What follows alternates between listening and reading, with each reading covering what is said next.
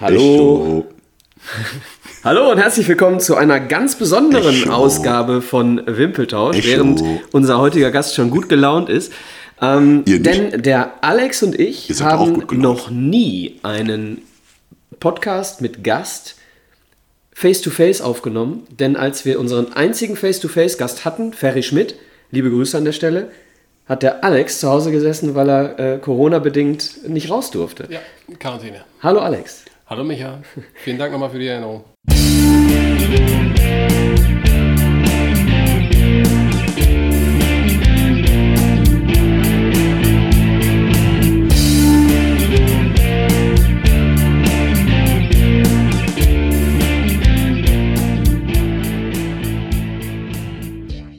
Und heutiger, heutiger Gast, äh, Traditionstalk einmal anders. Ähm, Stadionsprecher des MSV Duisburg, Stefan Leiven. Grüß dich, Stefan. Hallo, herzlich willkommen bei uns hier in der Zebra TV Loge in der Schauenslandreisen Arena. Traditionstalk hört sich so an, als sei ich schon alt. Ja, na, zumindest bist du Stadionsprecher in einer äh, traditionsfähigen äh, Institution. Du bist der älteste Stadionsprecher, den ich kenne, tatsächlich. Ja, wie viel kennst du? Ein. Ja, prima. Herzlichen Glückwunsch. Nein, wir sind ja auch ein Traditionsclub. Machen wir es so. An dieser Stelle schon mal die Anfrage an Nobby Dicke. Der Alex würde gerne mit dem Nobby Dicke mal ein Interview führen. Dann würde ich zwei kennen. Auf den Schoß.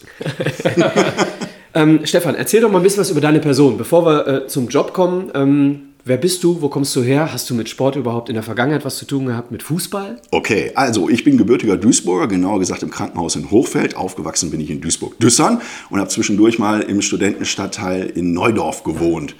Ähm, nach dem Abitur in der Stadtmitte habe ich dann Politikwissenschaften in Münster studiert und bin dadurch schon zum Radio gekommen, um es ganz genau zu sagen. Ich war nach der Bundeswehrzeit Clubanimateur. Also wenn man gemein wäre, käme jetzt der Spruch, ja, du hast auch ein Gesicht fürs Radio, aber ja, genau. du hast vor allem eine Stimme fürs Radio ja, und das stimmt mal. Ja, ja absolut. Ich habe drei Freunde, Jim, Jack und Johnny. Nein, Quatsch. so nach einem versoffenen Abend hast du auch mal so dieses Barry, Barry White-Gefühl. Ja, ne? Sehr schön. Und äh, also ich war mal Clubanimateur und bin darüber dann, ursprünglich als Segellehrer, ans Mikrofon gekommen und das hat mir so viel Freude gemacht, dass ich das dann, als ich zu Hause wieder im Studium gewesen bin in Münster, weiter versucht habe zu entwickeln. Und äh, vom Radio ging es dann zum Fernsehen. Heute arbeite ich ja unter anderem für den Westdeutschen Rundfunk im Radio und im Fernsehen und äh, bin dann irgendwann mal gefragt worden, hast du nicht Lust, Tennis-Bundesliga als, als Stadionsprecher zu machen? Da habe ich mir gedacht, super Idee, mach's. Und darüber bin ich dann auch zum MSV gekommen. Ich bin dann vom MSV angesprochen worden. Hör mal, du machst das doch da beim Tennis. Wir haben bald ein neues Stadion. Könntest du dir nicht auch vorstellen, bei uns Stadion TV als Stadionsprecher zu moderieren? Und das war damals 2002, 2000, 2002, 2003 genau. Da habe ich dann angefangen und da stand das neue Stadion noch nicht. Da gab es noch ein Stück vom alten Wedau-Stadion. Und äh, jetzt gehe ich bald in die 20. Saison. Wahnsinn, ne? Also 20 Jahre und da ist so viel passiert beim MSV, da wollen wir heute nicht drüber sprechen. Wie die Aber Zeit vergeht, wenn Spaß So über so ein paar Eckpunkte sprechen wir natürlich, was den MSV betrifft. Ähm, das war so die saure Gurkenzeit damals, ne? 2002, 2003, da war noch nicht so wirklich viel mit Aufstiegseuphorie. Die kam dann erst mit dem neuen Stadion. Ne? Ja, so ist das gewesen. Ne? Also saure Gurkenzeit würde ich nicht unbedingt behaupten. Ich würde es eher so als äh, man merkte schon ein klein wenig diese Aufbruchsstimmung. Die Abrissbirne hat ja dann schon, sagen wir mal, die Tradition der alten Haupttribüne, mit der ich, äh, auf der ich ja sehr viel gewesen bin. Äh, ins Stadion war ich das erste Mal mit meinem Großvater gegangen. Damals gab es das beim MSV so, alles unter 1,20 kam umsonst rein und durfte dann auf dem Schoß sitzen. Hinterher standen wir dann im Norden und dann hinterher waren wir am Marathontor. Ähm, also mit der Abrissbirne merkte man schon, hier entsteht was Neues und das könnte auch was Großes werden. Und hinter den Kulissen war immer klar, der MSV soll die dritte Kraft im Ruhrgebiet sein. Da bist du jetzt froh, Alex? Er meint als erste Kraft, glaube ich, den BVB. Das, äh, da gehe ich ganz stark von Da können. Sie alle anderen drum streiten. also hinter, hinter Wattenscheid und wer ist denn? Wattenscheid und Rot-Weiß Essen. Und Rot-Weiß, oh mein Gott. Komm, komm mir nicht mit Rot-Weiß Essen. So, ähm, Jetzt, nicht jeder kennt dich. Wir haben nicht nur Hörer, die vom MSV kommen, sondern eben auch Allgemeininteressierte, vor allem Allgemeininteressierte Nostalgiker im, im äh, Fußball der äh, ja, letzten 30 Jahre, würde ich sagen. Ähm, kategorisier dich doch mal so ein bisschen. Ich habe zwei Beispiele. Ähm, typ Stadionsprecher. Es gibt auf der einen Seite einen traditionsbewussten, legendären Stadionsprecher beim BVB, Nobby Dickel, selber Spielerlegende und der macht parallel zum Stadionsprecherjob, den er sehr, sehr emotional durchführt, auch noch das Netradio. Also da so diese Tradition und Emotion. Und der Gegenpol wäre dann ähm, ein gewisser Tim Tölke. Ich weiß nicht, ob der, dir, ob der Name dir was sagt. Das ist der Stadionsprecher von ähm, der Name ist äh, der Name ist schon kriege ich schon gar nicht so leicht über die Lippen von Leipzig, der mit einem roten Sakko auf der Wiese steht und der tatsächlich, äh, liebe Hörer, es ist so, für jeden Namen auf dem Spielerbogen eine eigene Stadionsprecher Choreografie tanzt, wenn er den Spieler laut vorliest. Jetzt zwischen A und B? Wo bist du? Also das Entscheidende ist immer das, was man gelernt hat. Ne? Und die einen lernen in der Schule halt Namen tanzen oder ähnliches. und andere, die lernen auf dem Platz Tore machen. Und äh, ich habe halt eben gelernt, Kommunikation zu betreiben. Und so sehen wir uns auch. Ich sehe mich nicht alleine, sondern wir sehen uns als Zebra TV-Team. Ähm, Kleine Anmerkung. Ja. Stefan macht das seit vier Jahren mit dem Pete zusammen. Ne? Ja. Und was er davor gemacht hat, welchen Partner er davor hatte, kommen wir später zu. Kommen wir gleich noch drauf. Ähm, wir sehen uns eher so als Plattform für diejenigen, die wirklich was zu sagen haben. Und wirklich was zu sagen haben bei uns die Fußballspieler und die Fußballfans. Und wir bereiten halt eben den Teppich oder den Rahmen dafür, dass die Menschen dann auch ihre Botschaft oder das, ihre Emotion, das, was sie gerade beschäftigt, äh, rüberbringen können. Und äh, ich habe äh, nicht Bundesliga-Erfahrung als Fußballspieler wie Norbert Dickel, aber da kommen wir ja gleich noch drauf. Wir hatten einen Partner, der da jede Menge zu erzählen konnte. Und äh, ich bin auch nicht jemand, der mit einem roten Sakko als Darsteller über die Wiese tanzt und äh, da dann irgendeine Choreografie abzieht. Ich kenne aber den Norbert Dickel, ähm, super Typ, wir waren in Dortmund und haben auch hinter den Kulissen geguckt, wie die so arbeiten. Ich kenne aber den Kollegen aus Leipzig nicht, von daher kenne ich es nur aus YouTube-Filmchen und kann mir da auch so abschließend kein Urteil zu erlauben. Bist du MSV-Fan? Und wie? Sonst geht das nicht. Würdest du sagen, deine, du sagst, du bist Moderator, du bist äh, nicht so der emotionale, ähm, Norbert Dickel, sage ich mal, sondern du bist der Moderator. So, du verbindest äh, verschiedene Punkte im Stadion und lässt andere Leute sich auch präsentieren in deinem Job. Lässt du dich anstecken oder bleibst du immer auf der gleichen Frequenz? Nein, nein. Nicht, dass das falsch rüberkommt. Ähm, wir sind ja schon äh, sehr emotional. Wir sind fast alle MSV-Fans bei uns in unserem Team.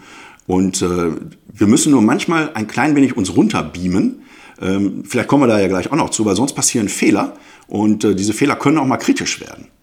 Ja, zu einem, ich weiß nicht, ob es ein Fehler von euch war, kommen wir später noch zu einer sehr, sehr skurrilen Situation ja. äh, von einem ähm, ähm heutigen niederländischen Nationaltorhüter. Da kommen wir. Ich Aber ich glaube, wer mich kennt, der weiß das auch, dass wir durch und durch MSV-Fans sind. Und wenn okay. ein Tor passiert oder irgendwas anderes passiert, dann wird gejubelt richtig laut. Und äh, wenn irgendein Mist passiert, dann wird ja auch manchmal geschimpft wie ein Rohrspatz.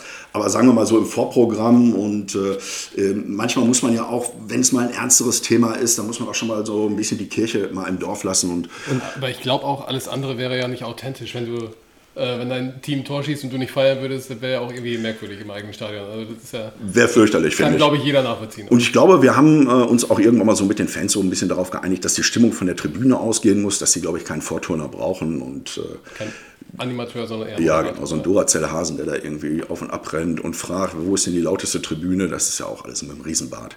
Neben der Emotionalität für den Verein und für die Fans äh, bist du auch ein Mensch mit Haltung. Das haben wir das eine oder andere Mal im Stadion äh, erlebt. Ähm, Gibt es da für dich einen Moment, wo du sagst, wenn ich jetzt für einen, weiß ich nicht, für einen Spieler, der gerade nicht ganz so gut gelitten ist, mal äh, durch Wiederholung äh, des Namens bei der Mannschaftsvorstellung ähm, mal Haltung zeige, mal Partei ergreife, bist du jemand, der darüber nachdenkt, äh, oh, jetzt schließe ich vielleicht den einen oder anderen aus der Fangemeinde aus? Oder sagst du, das ist meine Haltung, das ist mir egal? Also als erstes oben steht natürlich immer, dass wir alle umarmen wollen. Ne? Wir wollen auch alle anlächeln, das gehört auch dazu. Ähm, was im Stadion an Fans ist, ist genauso wie bei uns auf der Geschäftsstelle oder im Team ein Abbild der gesamten Gesellschaft. Und ich bin der Auffassung, wir sind alle alt genug und gehen beide, gehen alle mit beiden Beinen durchs Leben. Das heißt, man kann auch mal einen Standpunkt beziehen und darüber diskutieren. Wenn eine Situation im Stadion gerade passiert, dann bleibt nicht viel Zeit dort sich Gedanken zu machen. Dann sage ich immer, muss es durch den Bauch, über den Kopf, aus dem Mund raus. Also man kann mal mit einem Bauchgefühl kurz nachdenken und dann mit dem Mund reagieren. Ähm, wenn du jetzt ganz speziell auf das letzte Heimspiel ansprichst und auf Dominik Schmidt. Wir sind grundsätzlich zeitlos, ja, also man kann diese Traditionstalks, das wissen okay. alle Hörer, äh, grundsätzlich zu jedem Jahr ähm, zu jeder Jahreszeit immer wieder hören und sie sind immer wieder hörenswert. Aber wenn du sagst, es gibt eine äh, aktuelle äh, Thematik dazu, fühl dich frei. Ja, also natürlich haben wir eine Haltung und diese Haltung, die äh, zeigen wir auch. Und äh, wenn im Nachgang das vielleicht ein Fehler gewesen ist, dann stehen wir dafür natürlich auch ein dazu. Und äh, dann kann man das im Nachgang diskutieren. Und wenn es gut gewesen ist, dann hauen wir uns gegenseitig auf die Schulter und freuen uns und trinken einen drauf. Ja, kann man doch so, so schön. So soll es sein. Genau. So, jetzt gehen wir mal so ein bisschen. Ähm, ich meine, man darf das ja nie ja. unterschätzen. Was wir machen, ist ein Live-Programm. Und da gibt es keinen doppelten Boden für. Wir zeichnen ja nichts auf, sondern das passiert jetzt gerade. Und das geht auch nur, wenn du wirklich authentisch bist. Ja. Und äh, wenn du dann nicht wirklich voll geerdet und mit einem ordentlichen Gefühl, mit einem ordentlichen Seismographen und äh, mit einem gewissen, einer gewissen Antenne ausgestattet bist, dann geht das sofort in die Buchse. Ja. Es gibt keinen Zurückspulknopf, ne? Gibt es nicht. Und machen wir nochmal und können wir das bitte schneiden, sondern was gesagt ist, ist gesagt. Ja, aber ich glaube, du hast äh, eine Sache gesagt, äh, Authentizität. Ähm, ich glaube, wenn du unauthentisch zu viel über Dinge nachdenkst, dann möchtest du viel häufiger zurückspulen, weil es dann nicht das war, was du wirklich vertrittst. Und äh, insofern dann lieber ein bisschen Reibung, aber eine Haltung. Ja, gehört ja auch dazu. Da ne? entsteht ja auch Wärme durch Reibung. Genau, und, äh, so. Fans, die mich kennen, wir treffen uns dann auch schon mal in der Nordkurve am Bierwagen und dann haben wir auch schnell die gleiche Auffassung, dann können wir auch mal drüber diskutieren. Wir diskutieren auch schon mal lautstärker. Fans, die mich aus der Kneipe kennen, wissen auch, dass das schon mal bei drei Tische geht. Ne? Aber ähm, am Ende hat dann jeder auch mal seinen Standpunkt und will auch keiner irgendeinem was Böses. Und der eine trägt halt gerne Wollsocken, der andere irgendwelche anderen Socken und manche ohne Unterwäsche.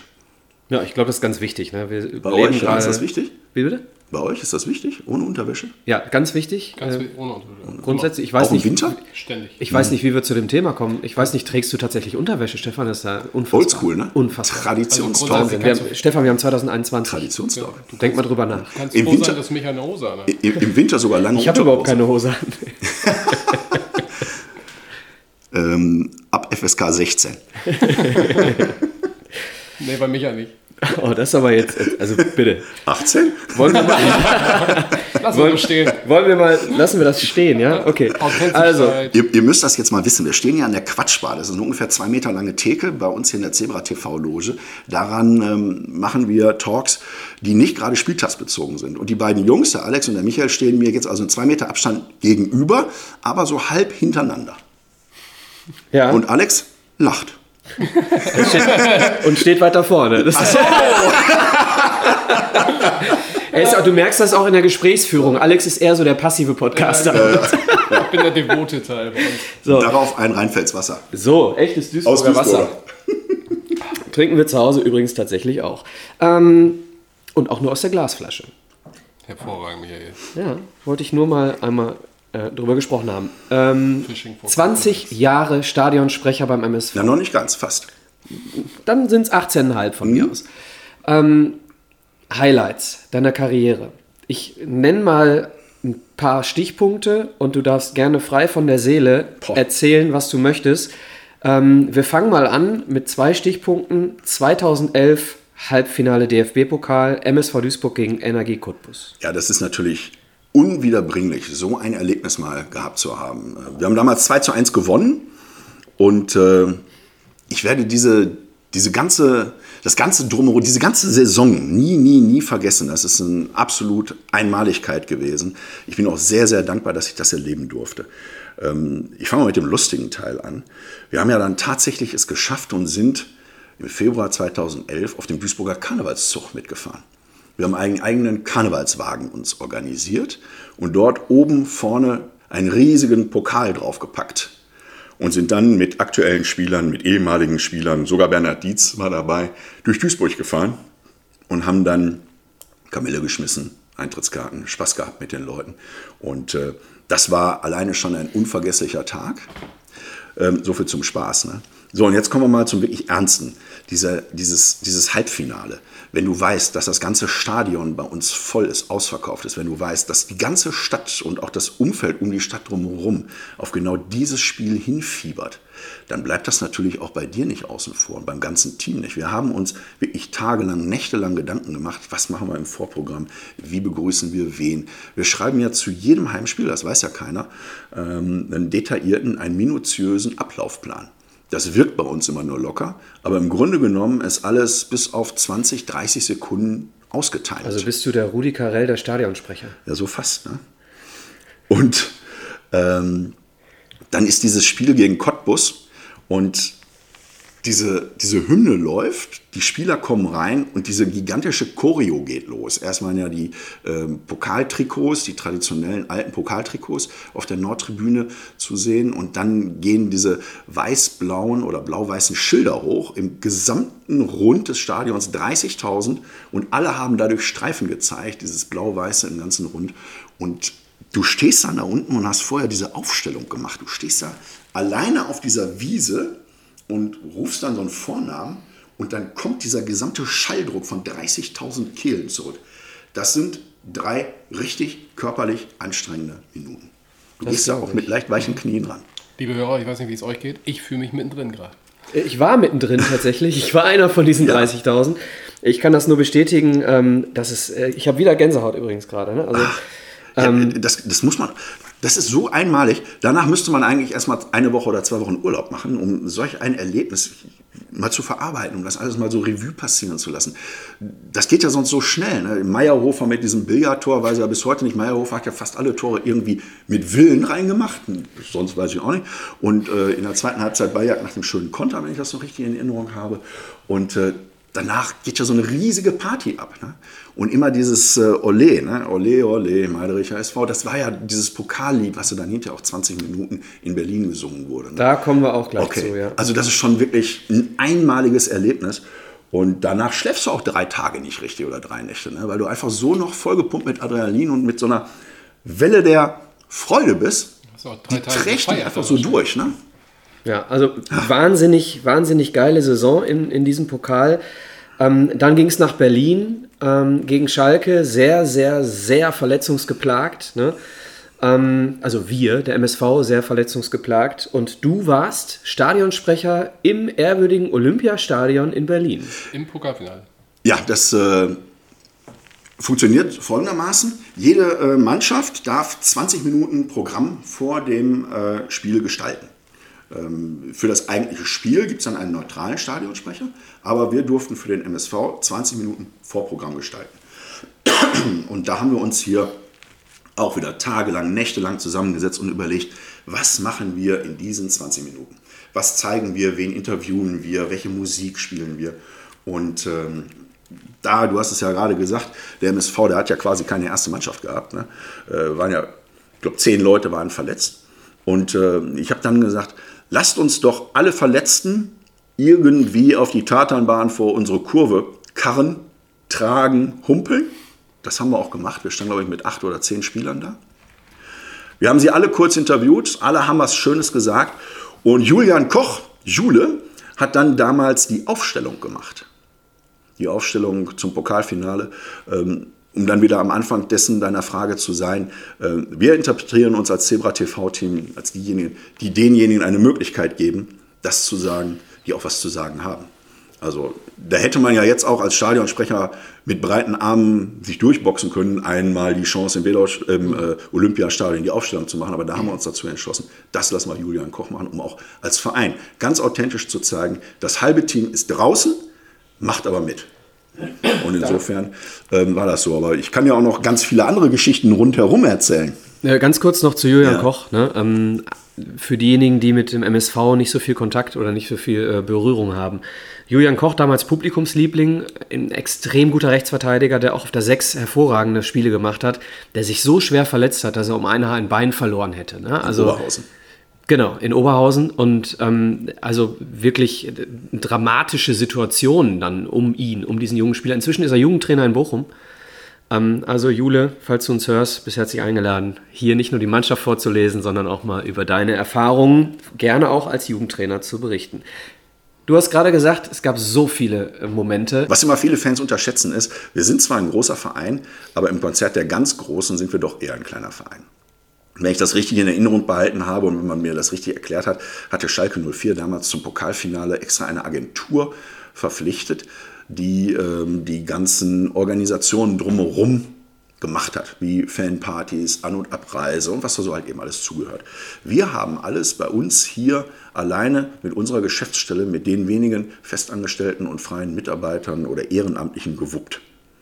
Und dann ging es ja schon los. Dann sind wir ja schon mit einem Sonderzug dahin gefahren voller Euphorie, wo die, wo, wo die Fans und die Sponsoren alle drin saßen und hatten einen riesen Spaß, als wir da angekommen sind. Dann gab es jeden Tag, jeden Abend, überall in der Stadt ganz, ganz viele Fanpartys. Ganz großer, ganz, ganz großer Spaß, ganz große Freude. Für uns als, äh, oder mich als Stadionsprecher gab es dann eine Probe, eine Durchlaufprobe ähm, im Olympiastadion mit dem ähm, Regisseur und dem großen Kamerateam. Und da wurde auch alles ganz minutiös vorbereitet und mit Stellprobe, also da konnte man nur ganz wenig spontan reagieren. Das war schon richtig beeindruckend. Und am Tag selber dann ähm, bin ich völlig fix und fertig im Stadion angekommen. Ich habe die ganze Nacht vorher nicht geschlafen. Ich war so nervös wegen dem Spiel und ich war so nervös wegen der 20 Minuten vorher, dass ich mich auf gar nichts konzentrieren konnte. Ich konnte keinen Spaß an der Party haben, ich konnte auch nicht großartig irgendwie pennen, ging gar nichts. Und dann sind wir in dem Stadion angekommen und ich dachte nur, das rocken wir jetzt. Waren ja genug Jungs dabei, die nicht spielen durften. Und dann haben wir da richtig einen rausgehauen.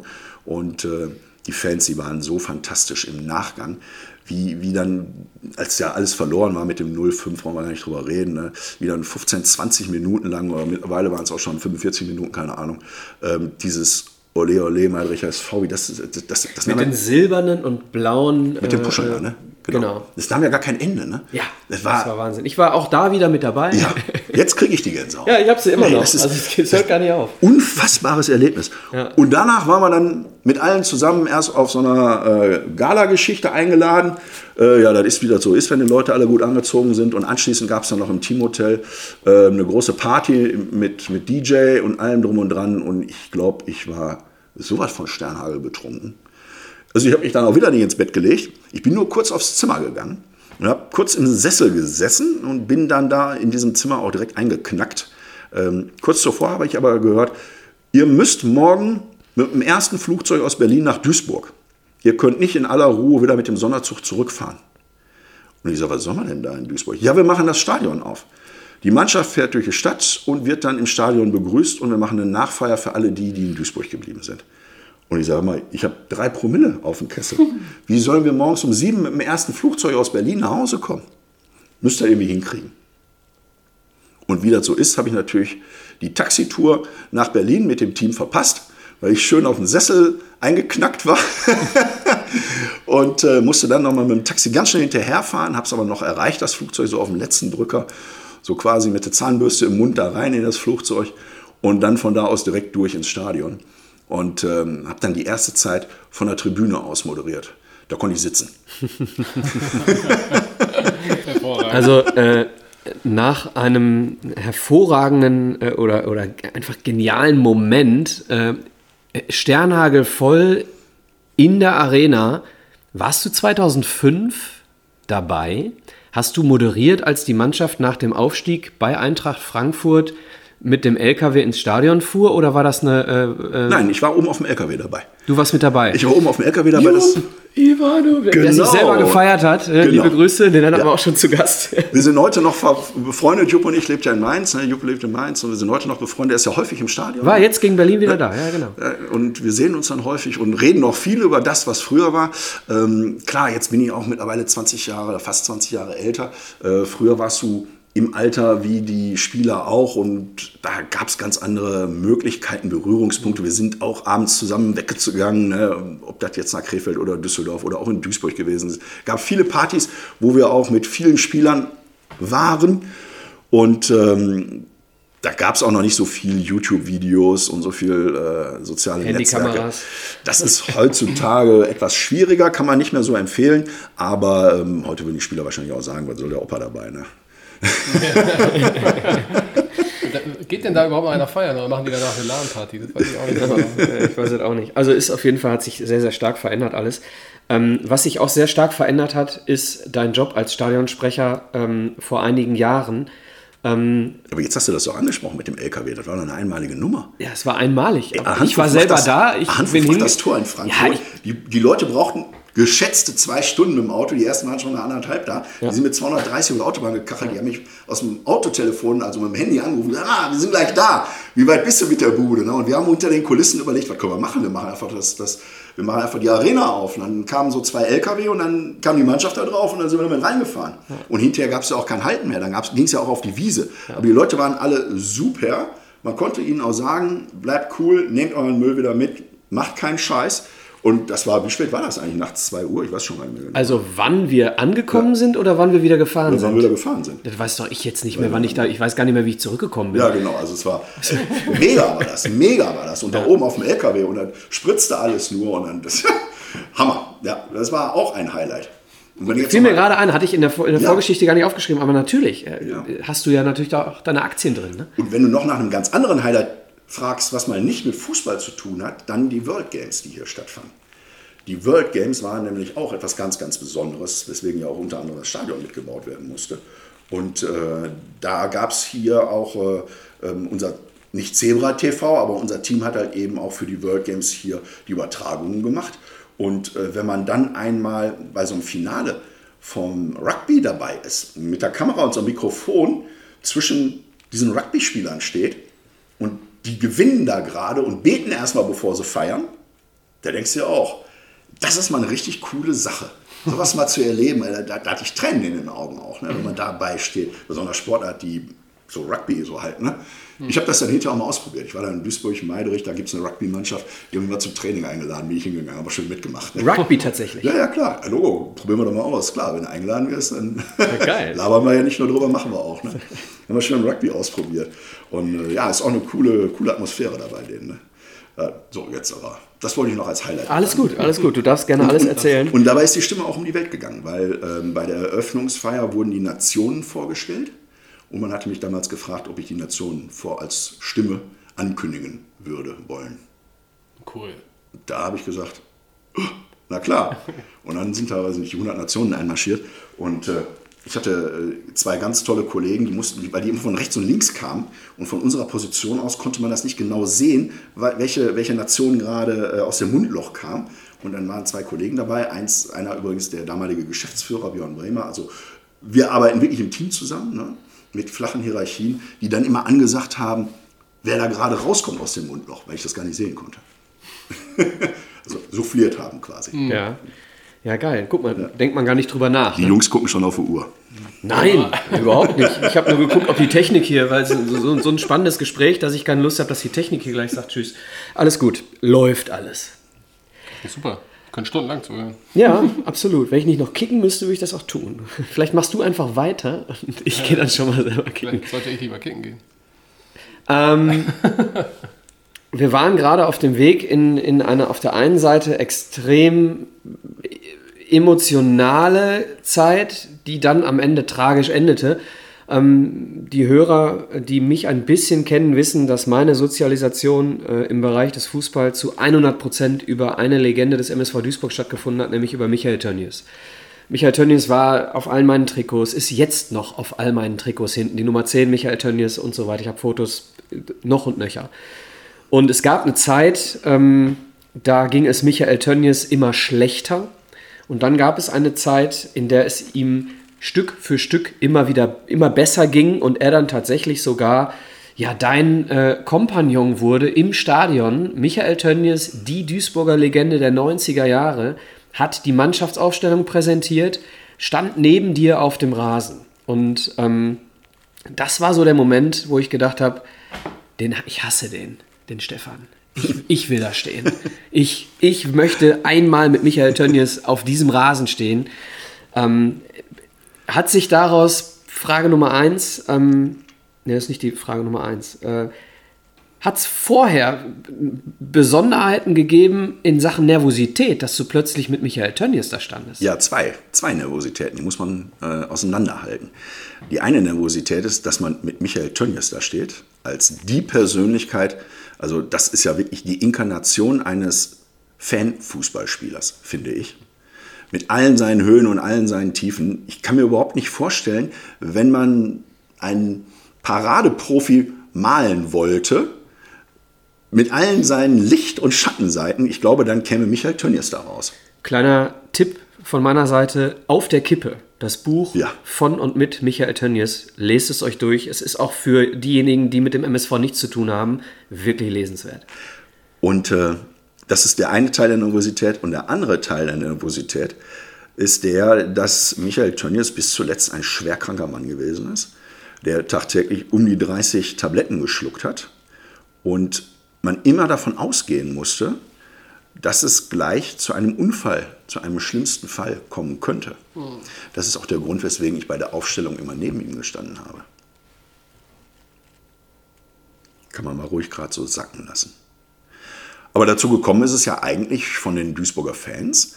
Äh, die Zebras haben ihren Michael ja nie aus den Augen verloren und haben ihn ja immer wieder motiviert und unterstützt und gesagt, mach das doch mit der Lungentransplantation. Mensch, das ist doch deine einzige Chance. Er war ja zwischendurch nochmal hier im, Krank äh, hier im äh, Stadion und man hat gesehen, viele Monate werden es nicht mehr werden. Ganz abgemagert, mit Schläuchen in der Nase, konnte kaum sprechen. Ganz, ganz traurige Gestalt. Ja, jede, jede Treppenstufe hat er berichtet damals, jede Treppenstufe ein Kampf. Ne? Er hat bei seinen Eltern gewohnt dann wieder ne? und äh, jede Stufe auf dem Weg in sein Zimmer, jede einzelne Stufe ein Kampf. Ne? Das kann man sich, glaube ich, überhaupt nicht vorstellen. Ja, und sehr gefährdet auch, dass er sich mit Sachen ansteckt und ähnliches. Und die Fans haben ihm dann wieder sehr viel Mut gegeben und haben ihn dazu dann auch motiviert, macht das mit der Lungentransplantation. Und auch das ist schon eine ganz tragische Geschichte. Ich glaube, es war in Hannover, ist sie transplantiert worden, müsste ich jetzt nochmal nachdenken. Ich meine aber ja. Auf jeden Fall geht sowas dann so, dass man zu Hause sitzt und dann geht das Telefon. Wir haben eventuell ein Spenderorgan, was passen könnte. Rein ins Auto, Krankenwagen, ab los. Und dann ist man da und dann stellt sich heraus, passt wohl doch nicht. Enttäuschung, alle wieder nach Hause. Und das ist nicht nur einmal passiert, das ist mehrfach mit ihm passiert. Und dann irgendwann hat er diese, diese Spenderlunge und kämpft sich zurück ins Leben und ist irgendwann wieder so, dass er die Treppenstufen schafft und ist wieder so, dass er ohne Atemgerät durchs Leben kommt und dass er auch wieder richtig sprechen kann. Und hat auch wieder zugelegt und hat auch richtig Spaß am Leben gehabt. Und das war der Punkt, wo wir angefangen haben, uns Gedanken darüber zu machen. Und ich habe dann ganz vorsichtig über Dritte Kontakt zu ihm aufgebaut. Ich wollte ihn nicht direkt anrufen, weil ich mir gedacht habe, Mensch, vielleicht fühlt er sich dann genötigt, aber in gewisser Weise würden wir ihn überfordern. Und ich habe dann Kontakt über Dritte zu ihm aufgebaut, dass sie das mal bei ihm zu Hause im Wohnzimmer platzieren, das Thema, ob er sich nicht vorstellen könnte, mal zumindest ins Stadion zu kommen, mal dabei zu sein und so ganz langsam Schritt für Schritt. Und der fühlte sich super begeistert sofort und äh, war dann mit dabei, hat sich das alles in Ruhe angeguckt und dann haben wir das Schritt für Schritt weiterentwickelt. Und das Ziel war natürlich von vornherein nicht, dass ich eine Aufstellung mache, sondern dass so einer wie Michael Tönnies die Aufstellung macht. Also mehr geht ja nun wirklich nicht, finde ich jetzt in Duisburg. Und äh, dann haben Michael und ich zusammen Aufstellung geübt. Witzig. Das war, um, um, ehrlich zu sein, am Anfang auch noch holprig. Ja, natürlich war das holprig. Ne? Dann hat er sich auch mal mit den Nummern vertan. Er war auch immer sowas von nervös. Der zitterte vorher. Das glaubt man ja gar nicht. Calvin Baum zitterte. Und äh, dann, dann, dann, haben wir das immer weiterentwickelt und äh, in der letzten größtmöglichen Stufe hat er dann quasi die ganze Zeit als Co-Moderator mit das Programm gestaltet, war immer als Sidekick auch da für Fußballfachfragen, hatte immer eine Anekdote zu allem, was er natürlich fußballerisch erlebt hat, wie er taktische Sachen gesehen hat und natürlich immer seine Geschichten aus dem Trainingslager und was sonst so hinter den Kulissen passiert ist. Also das ist wirklich unwiederbringlich. Und dann die Einmaligkeit, dass gerade Michael Tönnies die Aufstellung präsentiert hat für die Fans, für die Duisburger, für seine Zebras. Das, waren wirklich, das war wirklich sein Leben, dieser Verein. Und äh, ich möchte noch was ganz Wichtiges loswerden. Ähm, Michael Tönnies war nie ein Star bei uns. Michael Tönnies hat von Anfang bis zum Ende, wie jedes Mitglied unseres Zebra TV-Teams, alles mitgemacht. Michael Tönnies kam zu unseren Regietreffen. Michael Tönnies hat Bratwurst mit uns gegessen. Während des gesamten Spiels saß er bei uns in der Regie, da wo der Stadionsprecher ist, und hat alles von A bis Z mitgemacht. Wie jeder x-beliebige Mitarbeiter bei uns. Und das ist unvergessen und eine unfassbare, großartige menschliche Erfahrung. Michael und ich haben uns übrigens auch persönlich angefreundet. Wir haben zusammen in seinen Geburtstag reingefeiert. Wir sind abends essen gewesen. Wir haben sehr viel aus dem von dir schon eben angesprochenen Buch gelesen. Wir haben also Lesungen abgehalten. Und wir waren gerade damit beschäftigt, zu planen, äh, ob wir nicht mit unseren Frauen zusammen noch Urlaub machen könnten. Und dann kommt ja, äh, dann ist er tatsächlich leider verstorben. Ja. Genau, dann kommt dieser Januar 2017. Und das werde ich auch nie vergessen. Ich war gerade in der Wohnung und war damit beschäftigt, mich auf eine sehr, sehr schwere WDR-Moderation vorzubereiten. Es gibt nämlich im Kreis Höxter gab es damals ein sogenanntes Horrorhaus. Da hat ein Pärchen Frauen gefesselt und zu Tode gefoltert. Und wir haben vom WDR eine einstündige Live-Diskussionssendung dazu gemacht. Und ich war Moderator dieser Sendung. Und das alleine wäre schon, naja, sehr, sehr viel gewesen an Emotionalität. Das muss man ja auch als Moderator verkraften und verarbeiten. Und dann ging das Telefon. Ein äh, Freund von mir war dran, der auch Mitarbeiter im Zebra TV-Team gewesen ist und hat gesagt, Stefan, du musst jetzt stark sein. Ich sage immer, ich habe da jetzt heute kein, kein, geht heute nicht. Ich bin echt schon voll mit dem Kopf. Ich habe gleich richtig Arbeit. Und dann sagte er, ja, trotzdem, der Michael ist gestorben. Das hat mir sofort die Knie weggezogen. Ich bin sofort habe ich mich auf den Boden gesetzt und habe gezittert überall und habe gesagt, das kann doch nicht wahr sein. Also sagte auch sofort, ne, wir machen ja den ganzen Tag Scherze. Wer mich kennt, der weiß, dass es bei mir eigentlich nie schlechte Laune gibt, sondern wir sind immer für einen Spruch zu haben. Aber in dem Fall sagt er auch sofort, ne, also das ist jetzt hier eine ganz traurige Nachricht, aber er wollte sie mir überbringen. Und äh, ja, das äh, treibt mir jetzt noch wieder die Tränen in die Augen. Und ich habe dann äh, ungefähr eine Stunde das verarbeitet und habe dann äh, beim WDR bei der damaligen Chefin angerufen und habe dann gesagt, ich kann auch nicht arbeiten. Ein ganz wichtiger Mensch für mich ist verstorben. Und äh, da kann ich keine Sendung moderieren über den Horrorhaus wo es dann noch weiter um grausame Dinge geht und tote Menschen. Und äh, am Ende kam sie dann und hat gesagt, wir holen dich jetzt ab und reden da erstmal in Ruhe drüber. Und äh, ja, nach dieser Sendung musste man sich dann auch erstmal damit auseinandersetzen, wie es überhaupt so weitergeht. Ne? Äh, so, so einen Partner, den kann man ja nicht einfach ersetzen. Das ist ja ein nicht zu füllendes Loch. Nicht auf die gleiche Art und Weise ersetzbar. Absolut. Nein, nein, was ich damit meine ist, du, du hättest jetzt nicht einfach eine andere Legende hinstellen nein. können. Es hätte nicht funktioniert. Du musstest andere Wege gehen. Das haben wir auch sofort gesagt. Hm, erstmal hatten wir ja, als erstes hatten wir ja die äh, Aufstellung dann ausfallen lassen. Wir haben ja dann im ersten Heimspiel, wenn ich das noch richtig in Erinnerung behalten habe, äh, gesagt, jetzt, da macht keiner die Aufstellung. Und dann haben wir weiter überlegt, wie es gehen könnte. Eigentlich habe ich erst gesagt, ich höre auf.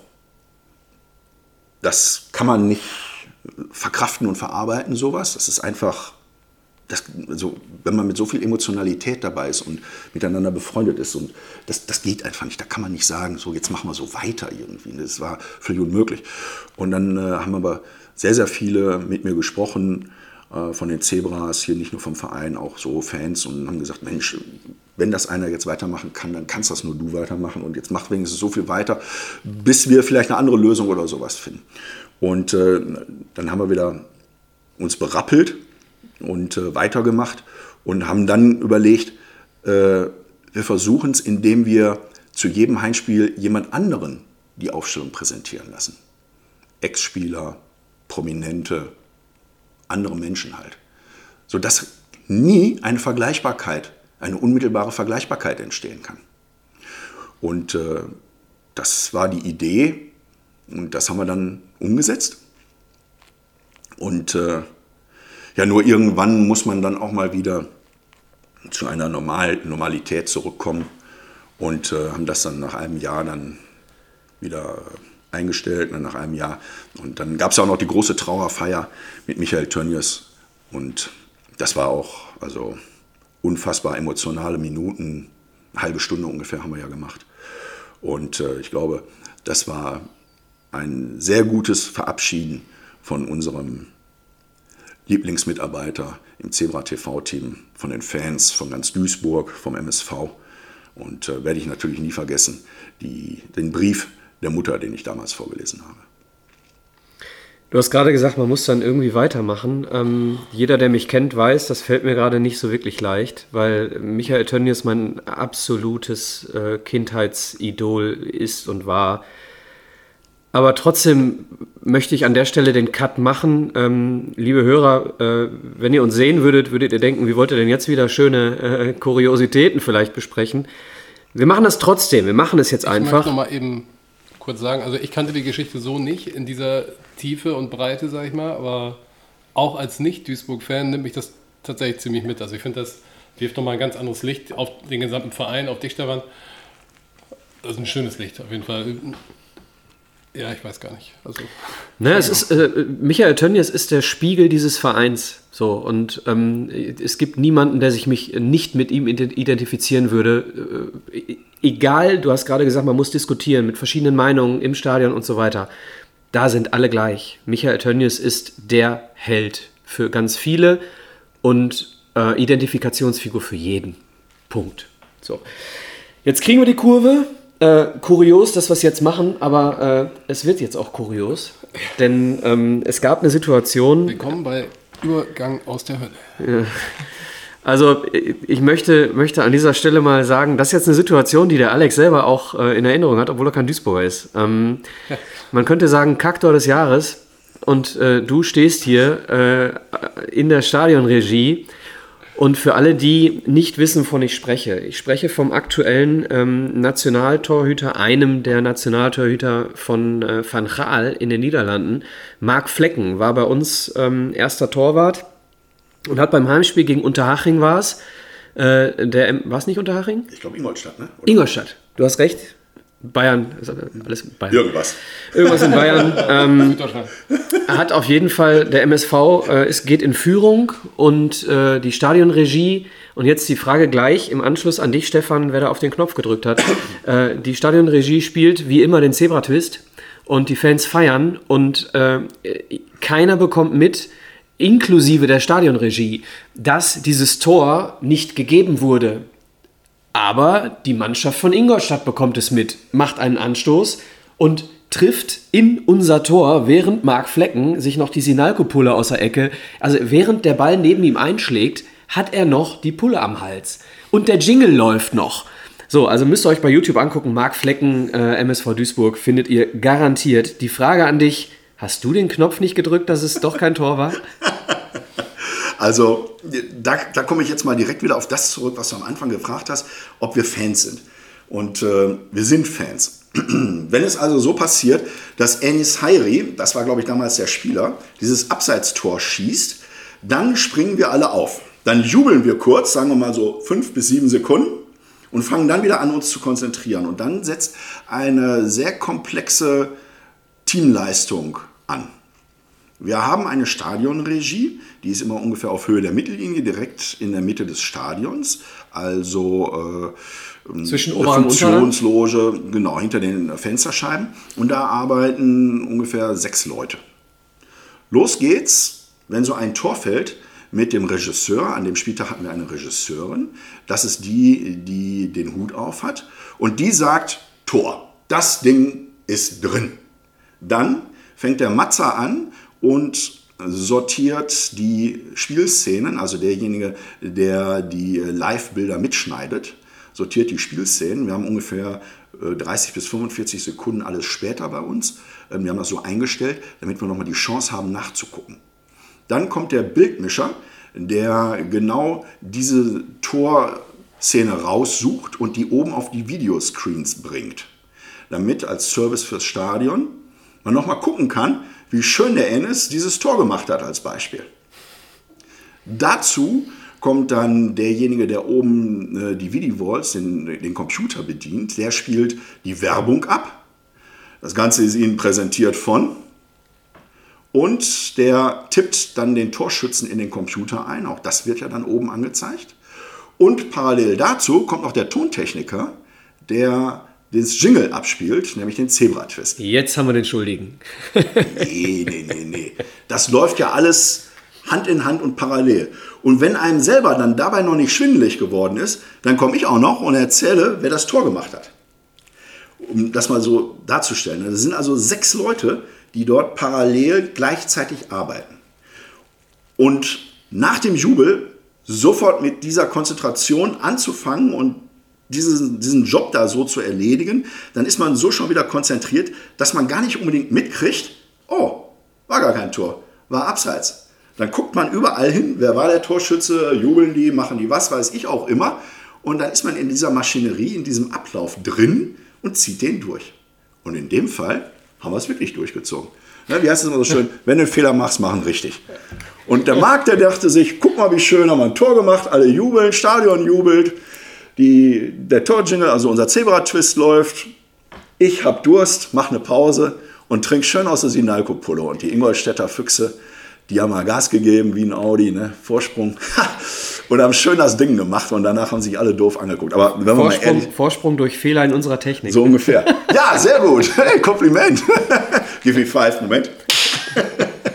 Wenn schon scheiße, dann scheiße mit Sprung. Ja, und äh, ja, aber im Nachhinein äh, glaube ich, äh, Marco und ich, wir haben uns ja immer super verstanden. Äh, wir haben natürlich drüber gelacht. Ist ja nichts passiert. Wir haben das Spiel ja 2 zu 1 gewonnen. Genau. Was ja, ein Glück, was ja, ein Glück. Ja, genau. Also, wir haben Blut und Wasser geschwitzt da oben. Ne? Ähm, insofern äh, hat Marc jetzt, äh, sagen wir mal, die Torflasche überhaupt. Und äh, diese Puller, die ist ja hinterher versteigert worden. Mhm. Ne? Für, ich glaube, 1600 Euro. Und der Marc hat dann nochmal 400 draufgelegt, dass eine runde Summe 2000 Euro geworden ist. Und die sind ja für einen guten Zweck gespendet worden. Also insofern äh, eine rundum tolle Geschichte. Hat sich also gelohnt. Müssen wir, müssen wir der Regie noch dankbar sein im Prinzip. Naja, so vielleicht nicht unbedingt, aber zweite Liga war das damals. Schöne Geschichte. Ja. ja. Ähm, zwei Themen haben wir noch. Oh.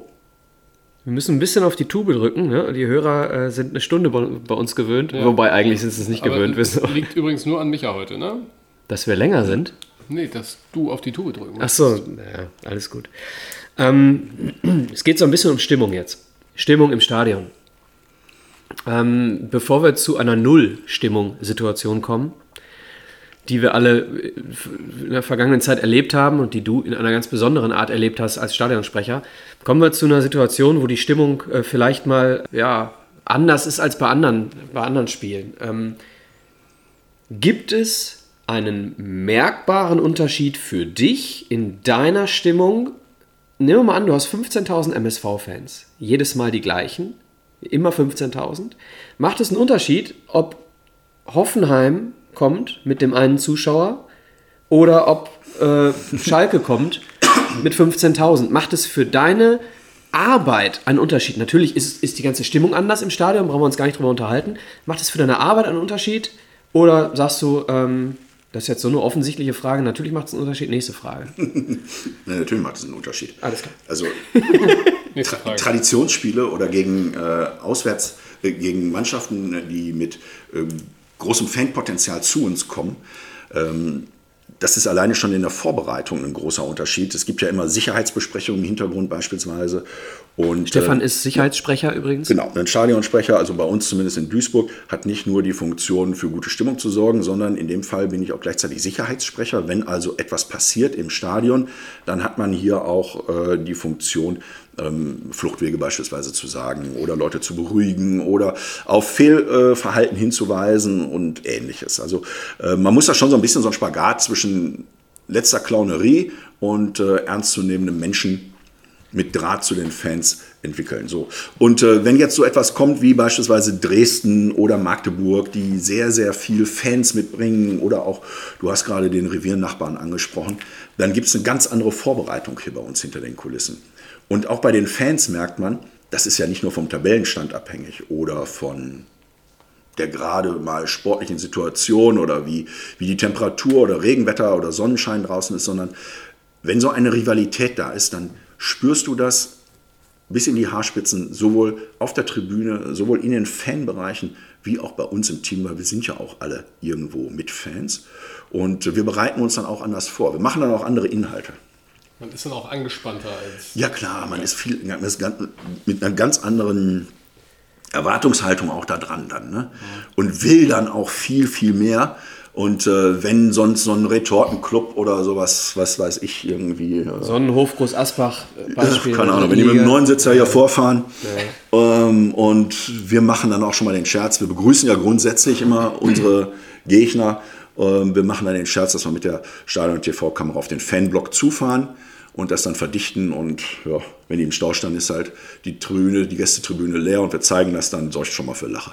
Also ist für euch das ähnlich im Prinzip, wie es für den Fan auch ist, wenn ich im Stadion sitze und es gibt keinen Gegenpart für die Fans, dann ist ja auch dieses Spiel irgendwo ein bisschen, wir haben es jetzt gehabt, Alex und ich waren zusammen hier ähm, gegen Viktoria Berlin, die mit fünf Zuschauern hier waren und wir waren, äh, Alex vor allem als neutraler Zuschauer, war dankbar für die hitzigen äh, äh, Schieber-Schieber-Rufe, äh, weil dann endlich mal ein bisschen was passiert ist. Du hattest einen Gegenpart plötzlich. Das war dann der Schiedsrichter. Ein bisschen Stimmung auf. Ja, sonst es gehört ja auch dazu, dass man sich mal ein bisschen bettelt. Ne? Genau. Die Reibung, da sind wir wieder. Ja. Das brauchst du. Genau. Ja, und dann gibt es äh, als letztes Thema, gibt es äh, der Aufhänger, warum ich überlegt habe, Mensch, ich muss den Stefan mal anfragen für, für einen Traditionstalk. Denn jedes Mal, wenn ich ein Spiel des MSV äh, am Fernseher verfolgt habe, in der Corona-Zeit, habe ich mir gedacht, boah, äh, da möchte ich jetzt nicht in seiner Haut stecken, äh, vor einem leeren, äh, in einem leeren Stadion zu stehen und du kannst ja da nicht mit Emotionalität kommen. Musst du aber trotzdem, weil du ja die emotionalisierten Fernsehzuschauer des MSV eben auch bedienen musst. Kannst du da ein bisschen mal so äh, aus dem Nähkästchen Ja, das war also unfassbar. Ähm, eine, erstmal hatten wir das ja Gott sei Dank vorher nie erleben müssen, dass das Stadion komplett leer ist. Diese Pandemie ist ja grausam. Und dann haben ja einige Stadien damit angefangen und haben ihren Stadionsprecher dazugeholt. Und äh, bei uns war das so, dass wir auch darüber diskutiert haben und kamen dann schnell zu der Auffassung, naja, als Sicherheitssprecher muss ja auf jeden Fall jemand da oben sitzen. Denn auch wenn keine Zuschauer da sind, sind ja fast 200 Leute im Stadion. Das darf man ja nicht unterschätzen. Ne? Die ganzen Staffs der Mannschaften, die Mannschaften selber, Begleitpersonal, einige von den Sponsoren hin und wieder mal und äh, Sicherheitsleute. Und zack, hast du mit einmal richtig viele Menschen dann doch im Stadion. Und äh, dazu gehört dann natürlich auch, dass jemand das Mikrofon dann bedienen kann. Und dann hat man das so weiterentwickelt und sich gedacht, ja, wir sind ja dann auch überall zu sehen und zu hören im Fernsehen. Also machen wir es doch, als wäre es fast mit, wie mit Zuschauern. Und dann stehst du da, nimmst das Mikrofon, gehst raus auf die leere Tribüne und erstmal kommt ein Riesenhall zurück. Dann guckst du dich um, guckst den Tontechniker an, der guckt dich an mit aufgerissenen Augen das Problem ist ja, wenn keine Zuschauer da sind, wird der Ton, der aus den Boxen oben aus den Dächern kommt, nicht absorbiert, sondern von den Betontribünen, von den leeren, reflektiert. Also hatten wir eine schlechte Akustik da. Ja, da auch. und du stehst dann da und das ballert um dich drumherum und du denkst nur, Heide Witzka. okay, und dann haben wir uns das natürlich das, das so ein bisschen geübt und eingepegelt. Aber ähm, das ist eine völlig surreale Situation. Du stehst da in einem leeren Stadion und tust so, als wäre die Hütte voll. Da muss man schon ein bisschen Fantasie für entwickeln. Muss man auch Bock drauf haben. Ja, du als MSV-Fan hast auf jeden Fall Bock. Ne? Und das ist ja ein Riesenprivileg, dass du im Stadion sein durftest. Insofern haben wir uns da riesig drüber gefreut. Ähm, wir haben dann mit etwas kleinerer Belegschaft oben in der Regie gearbeitet und haben uns immer vorgestellt, die Fans, die hupen vorm Stadion sind und die, äh, die Spieler per Autohupe unterstützt haben, denen geben wir einen zurück und machen es extra laut, dass es bis auf den Stadionvorplatz reicht. Und äh, guck mal, jetzt das Mikro umgekippt. Ja, es war ja. nur das Mikro, es war nicht Micha. Nee. Noch nicht. Und äh, ich meine, wenn wir richtig die Boxen aufdrehen, richtig Vollgas geben, dann ist das auch bis nach Neudorf hinten zum alten Friedhof und so überall zu hören, was wir hier machen. Und äh, wir haben uns einfach gedacht, wir geben jetzt Vollgas und hauen richtig einen raus und haben das auch gemacht. Äh, Ennertz, war Ennertz da? Ennertz war auch da. Das ist ja auch nochmal so, das wäre auch so eine Frage, ne? Also der du meinst hat ja, Maskottchen ja, ja, ja, ja, der hat ja auch nur für die Kamera äh, genau. performt, sag ich genau. mal. Genau, Ennertz haben wir schön immer dahingestellt, wo die Kamera ihn einfangen kann, also die Fernsehkameras. Ne? Aber du hast dir nicht überlegt, irgendwann auf dem Metallkoffer drauf zu hauen, ein bisschen Stimmung zu machen oder Kuhglocke im Stadion, wie das wir andere das ist ja kein Bremer. Bundesligisten das ist ja kein Bremer, das ist ja Duisburg. Ich als Beispiel. Die Kuhglocke gab es ja auch in Ingolstadt, glaube ich. Irgendwo. Aber nee, das, das haben wir nicht gemacht. Ähm, oder oder Fansound einzuspielen. Gab es die Diskussion mal? Haben wir, die Diskussion gab es. Äh, wir haben das zwischendurch auch mal gemacht. Wir haben Fanlieder eingespielt und Applaus ja, und ähnliches. Stimmung das haben wir mal gemacht. Aber grundsätzlich darf man eigentlich keine akustischen Signale während des Spiels senden. Ach, schau mal. Ja, ist ja eine Prinzipfrage. Im Grunde ist es ja das gleiche wie sonst auch, ne? aber prinzipiell kommt es eben aus der, äh, aus der Box und ja. eben nicht aus der Kehle. Frage, Alex? Ich habe noch eine Frage. Und zwar, wir sehen ja immer wieder Fußballer, die haben irgendwelche Rituale vor irgendwelchen Spielen. So, keine Ahnung, mit äh, dem linken Fuß zuerst oder dreimal hüpfen oder was weiß ich, linker Schuh zuerst. Hast du sowas auch? Also wie sieht so dein typischer Tagesablauf aus? Kommst du hierher, trinkst du erstmal einen Kaffee und dann geht's los oder machst du auch irgendwie, bekreuzigst dich, bevor du in deine Sprecherkabine gehst oder sonstiges? Gibt's also der Tagesablauf sieht bei uns oder bei mir so aus. Die ersten acht, neun, zehn Jahre war ich immer so nervös, dass ich vorher joggen gegangen bin. Acht, neun, zehn Jahre? Jahre. War ich so nervös, dass ich immer joggen gegangen bin, um überhaupt runterzukommen. Jetzt mit dem zunehmenden Alter und wo mir immer häufiger die Knie wehtun, weil ich ja früher auch mal sehr viel Sport getrieben habe, sieht man mir nicht immer an, aber habe ich tatsächlich mal gemacht. Ähm, Wir machen hier rein Audio. Alles gut. Mich wird es auch keiner glauben. ähm, und ich da vorher dann keinen Bock mehr auf Fitnessbude oder so habe, äh, lasse ich das und gehe zwischendurch schon mal was walken. Also dann kommst du ins Stadion und weißt, dass äh, wir schon im Vorfeld unseren Ablaufplan, unsere Interviewpartner oder unsere Fanspiele gut vorbereitet haben. Ähm, dann machen wir immer eine Regiebesprechung, wo wir uns mit allen treffen. Dann sitzen wir mal schnell mit 10, 15 Leuten in großer Runde und gehen, bevor das Stadion geöffnet wird, bevor die Tore geöffnet werden, jeden Programmpunkt einzeln durch. Und jeder im Team, egal ob er für äh, das Kabeltragen hinter der Kamera oder ob er als Moderator vor der Kamera oder Regisseur oder ähnliches ist, äh, sitzt dabei und sagt auch seine Meinung zu jedem einzelnen Programmpunkt. Wir diskutieren alles auf gleicher Ebene durch und falls es kritische Situationen oder Umstellungswünsche oder andere Probleme gibt, wird das im Team entschieden und dann auch so umgesetzt. Das ist bei uns eine ganz, ganz flache Hierarchie. Da gibt es eigentlich gar keine. Das ist Teamleistung. Und äh, danach gehe ich einen Kaffee trinken, tatsächlich. Das ist witzig, aber ne, mache ich immer. Wir haben oben normalerweise unsere Senseo-Maschine, aber seitdem wir ja wegen Corona hier in der Zebra TV-Loge sind, hole ich mir immer auf dem Weg einen Kaffee. Und äh, früher haben wir noch eine Currywurst immer gegessen, dann standen wir schon immer mit den Fans an der Currywurstbude und äh, fand ich immer lecker. Stadionwurst gehört für mich einfach immer dazu. dazu. Da brauche ich keinen, was weiß ich, für aufgetakelten Rollbraten aus der VIP-Loge. Da wird ganz stumpf Bier und Bratwurst Currywurst gegessen. Ja, da ist auch. Das, das machen wir dann auch alle. Ne? Dann gibt es schon die ersten Gespräche mit den Fans. Und dann irgendwann äh, geht es runter, oder jetzt in diesem Fall geht es rüber in die Loge. Und ja, dann geht's los. Ne? Nochmal einmal kurz konzentrieren.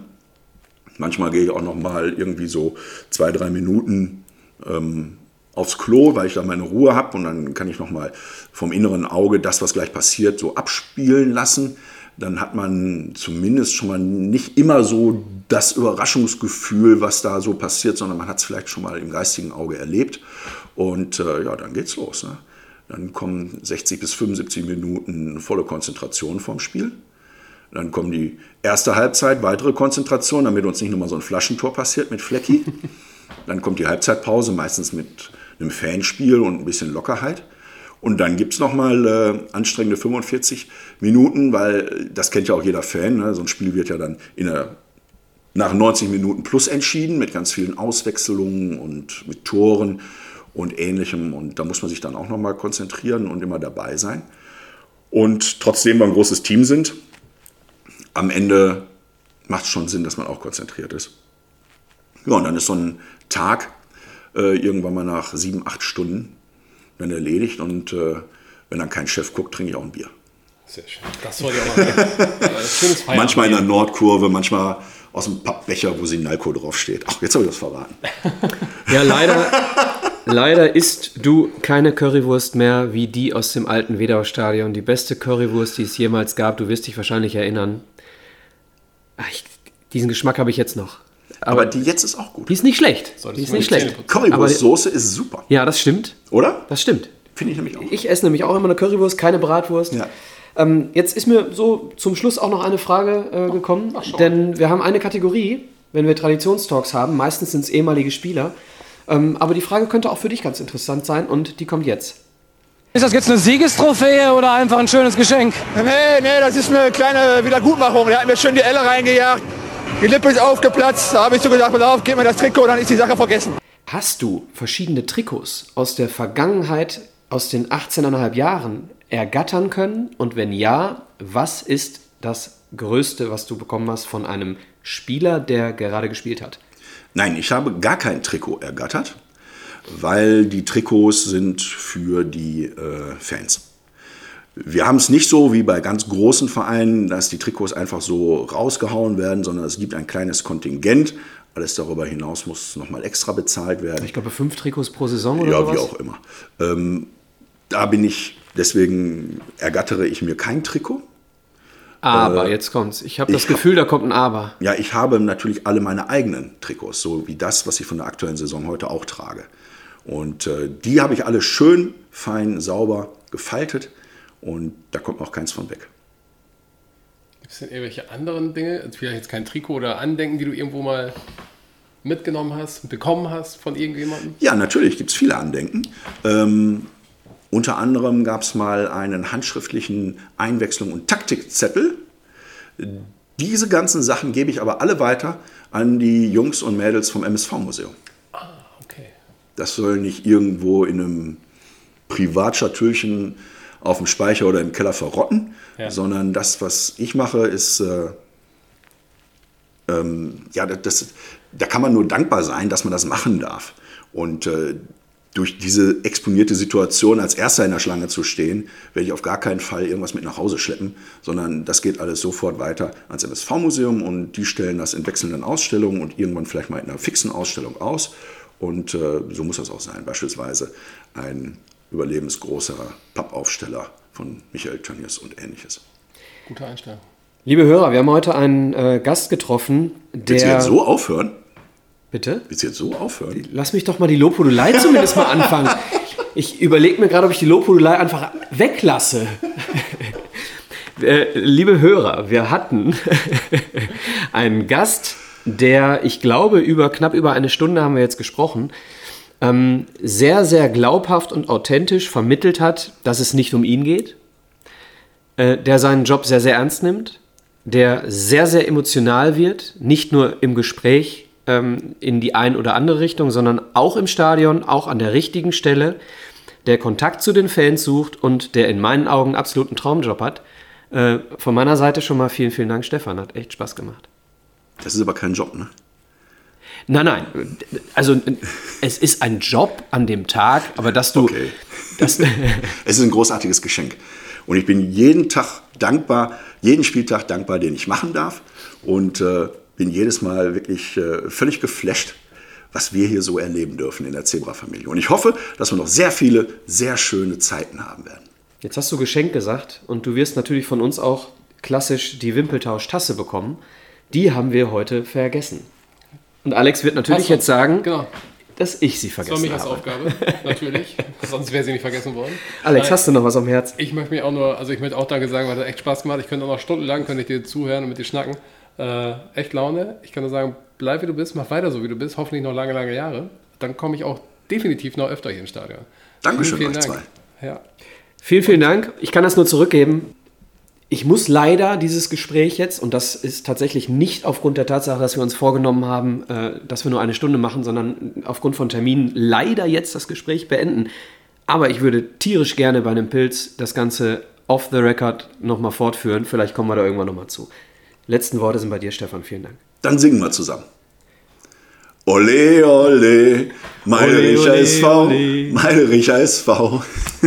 so nämlich und nicht anders. Wolltest du noch was über Dortmund sagen, Alex? Jetzt ist aber Schluss. Gehabt euch wohl. Ciao, ciao. Ole, ole.